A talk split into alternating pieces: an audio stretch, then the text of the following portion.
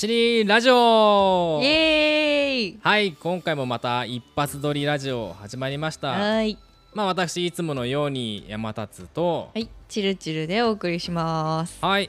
ではね前回の続きではい。栄養学の歴史についてなんですけど、はい。まあ、そもそも前回何話したかって覚えてますかっていうことなんですが僕が大好きなあの人についてあ。多分前回終わったかと思うんだけど。ラボアジエそう。ラボアジエがあのねはい。呼吸と燃焼についてはい。いろいろこう成果を出してでもまあ時代がね、あのフランス革命という時代があったので、まあ、その時代には抗えずうん。惜しくも天才が命を失ってしまったっていうところではい。終わったかなと思うんですけど。はい。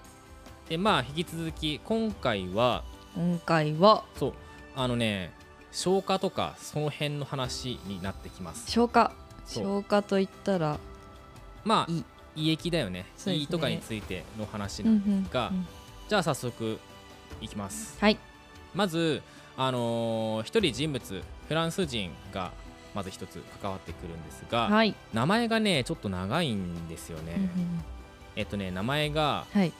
ルネ・アントワーヌルネ・アントワーヌ？ムヌヌフェルショード・レオミュール。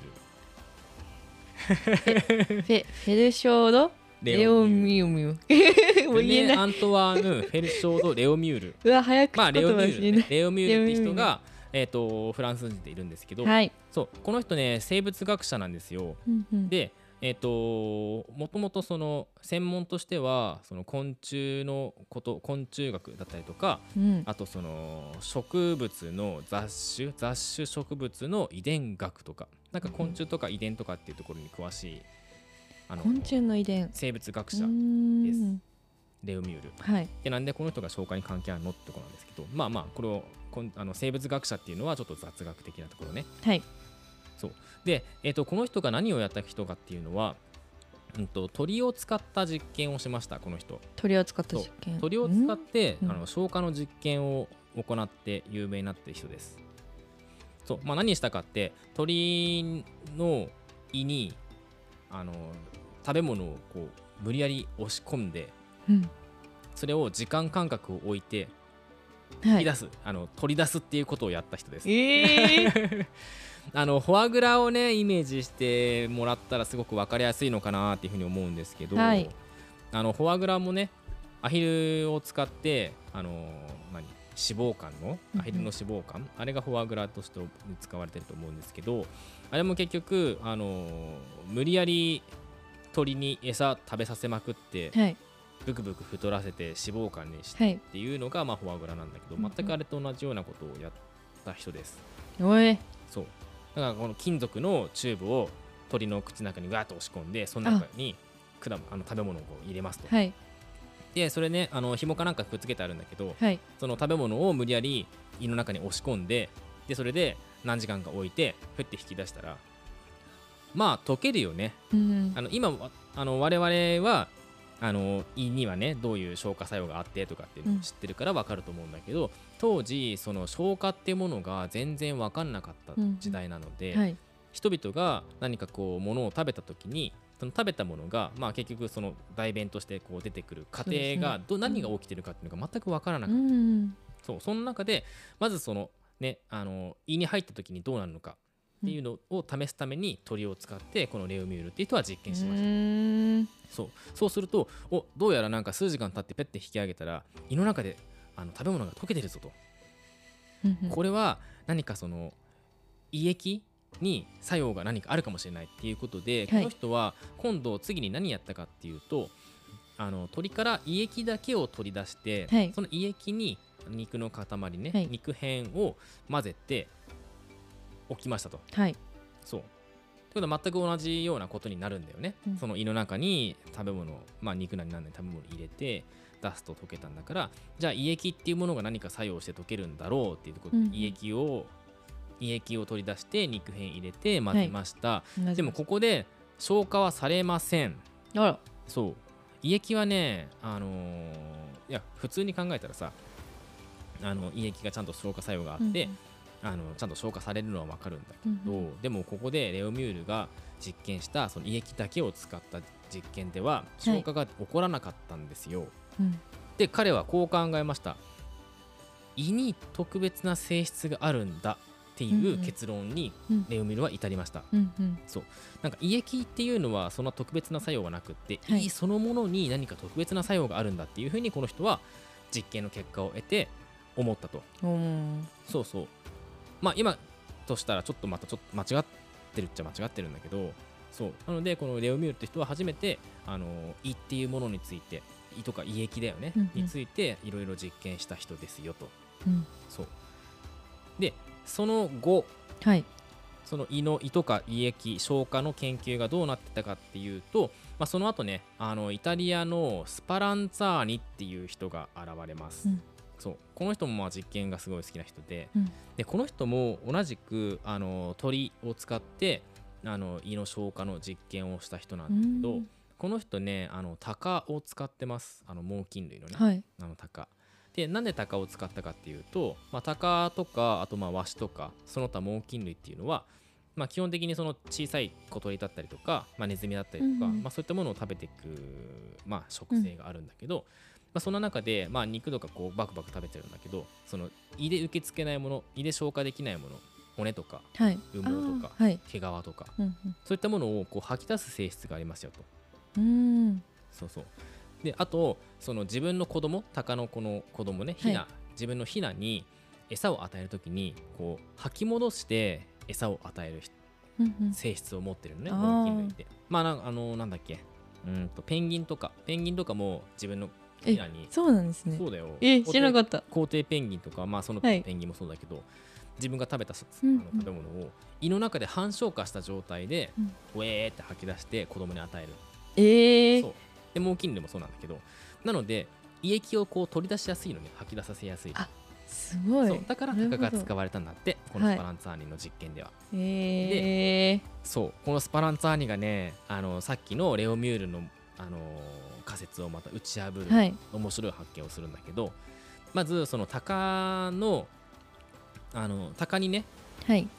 あのスパランツァーニあじゃないレオミュールがやった実験と同じように鷹に無理やり あの食べ物を食べさせて、うんうん。でそれを数時間後にこうね引き抜いてみると、まあ、溶けるっていう同じような実験をやりましたと。はい。でそれは同じく溶けた、うんうん。あのレオミュールがやった実験と同じように、あの食べ物は溶けましたよと、でじゃあ全く同じくその鷹の胃液をね、あのー取り出して肉をねひき肉まあその時はひき肉だったのかな、うんうん。ひき肉を胃の中胃液の中に入れて置いとくっていうのじゃレオミュールの実験ではその反応は起きなかったですよね。うん起きなかった肉片を胃液に入れて混ぜただけではうん全然反応は起きませんでしたよと。でスパランツァーニはここで違う方法を取ります。同じくその肉片とあとその鷹の胃液っていうのを取り出してあの一緒に混ぜておくんだけど、はいその放置しておくんじゃなくってはい自分の脇の下に入れはいて3日間ね、あの保ったんだって、まあ、どうやって、ねはい。その間生活したのかちょっと分かんないんだけど。なんで脇なんですかね？お腹とかダメなんですかね？いやなんかこう挟めるからじゃない？あ手に持ってたら手が塞がっちゃうでしょ。はい。かといってなんか股に挟んだりとかお腹に挟んだりしたら日常生活成り立たないから、まあ、脇だったらさギリギリこう挟みながらさご飯も食べれるし 用も足せるし、はい。まあないろんなことできるわけじゃん、はい。まあ、仕事ができるかどうか知らんけど、うん。そう。なのであの脇に挟んで3日間こうね、挟み続けて日常生活を送ってその3日後に脇に挟んでたそのあの容器だよね胃液と肉片が入ってる容器をパッて見るとあ消化されてるみたいな。えーそそう。脇で？ちゃんとあの胃液が作用して肉片があの消化されてましたよと。っうんていうことをこのスパランツァーニって人は発見します。うん。なので、あのー前回やってたそのレオミュールっていう人はいや胃液はねそんな特別な作用はなくって胃そのものに何か別な性質があるんだって言ってるけど、うんうん。いや違う違うと。何か多分その温度今回変わったのは温度だよね。そのまま放置するのか、はい。自分の脇の下に入れて保温しておくのかっていうので作用するかしないかっていうのが分かれたので胃そのものというよりかはその胃液自体のその温度によって消化されるかされないかが決まるんだって言ったのがこの人、でこのね スパランツァーニって人ね。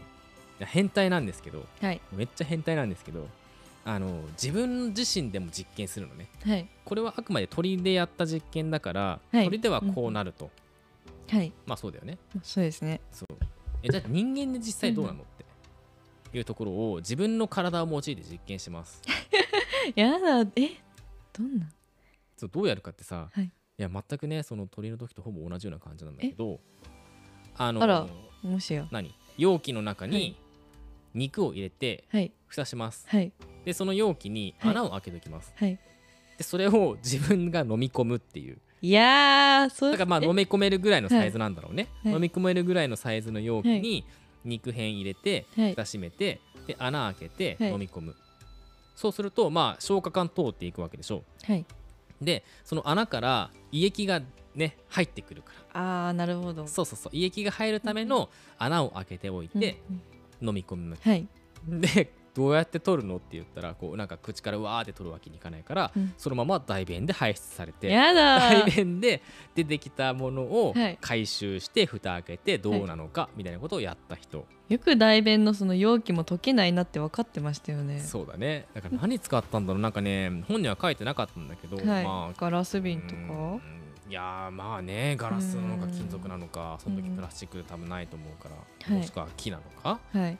まあちょっとねどうやって飲み込んだのか痛そうだなと思うんだけど。苦痛しそうですけどねその期間中は。そう。でもね、これであのーこの人実際に大便からこう回収したはいものが消化されてたんだよ、うん。まあ当たり前だよね、うん。胃液作用して。まあ胃液の他にも今だったらわかるからねその水液とか胆汁とかっていうのも作用してるんだけど、まあ、この時はまだ胃液しか分かんなかったから、うんで胃液で実際に作用されてたと。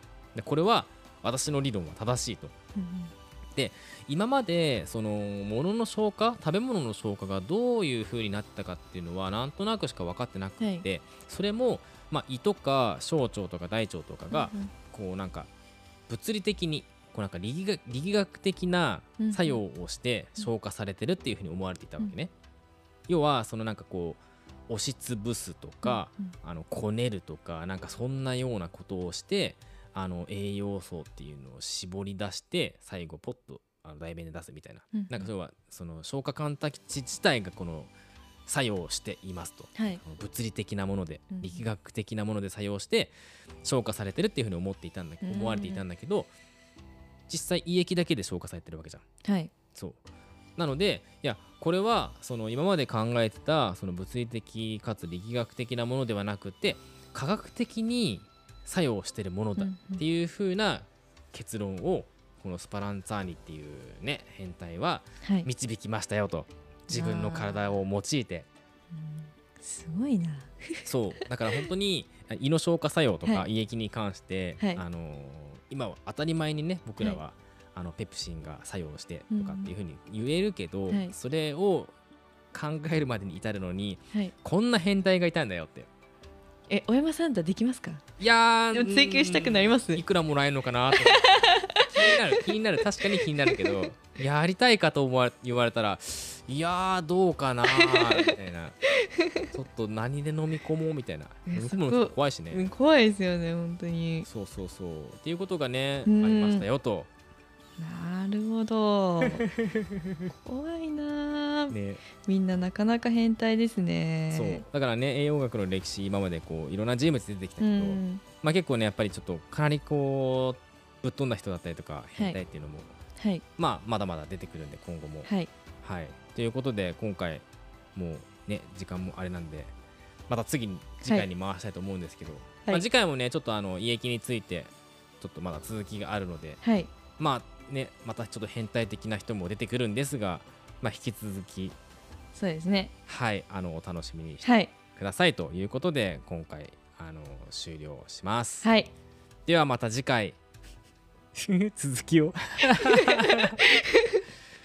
はいでは皆さんどうもありがとうございました。ありがとうございました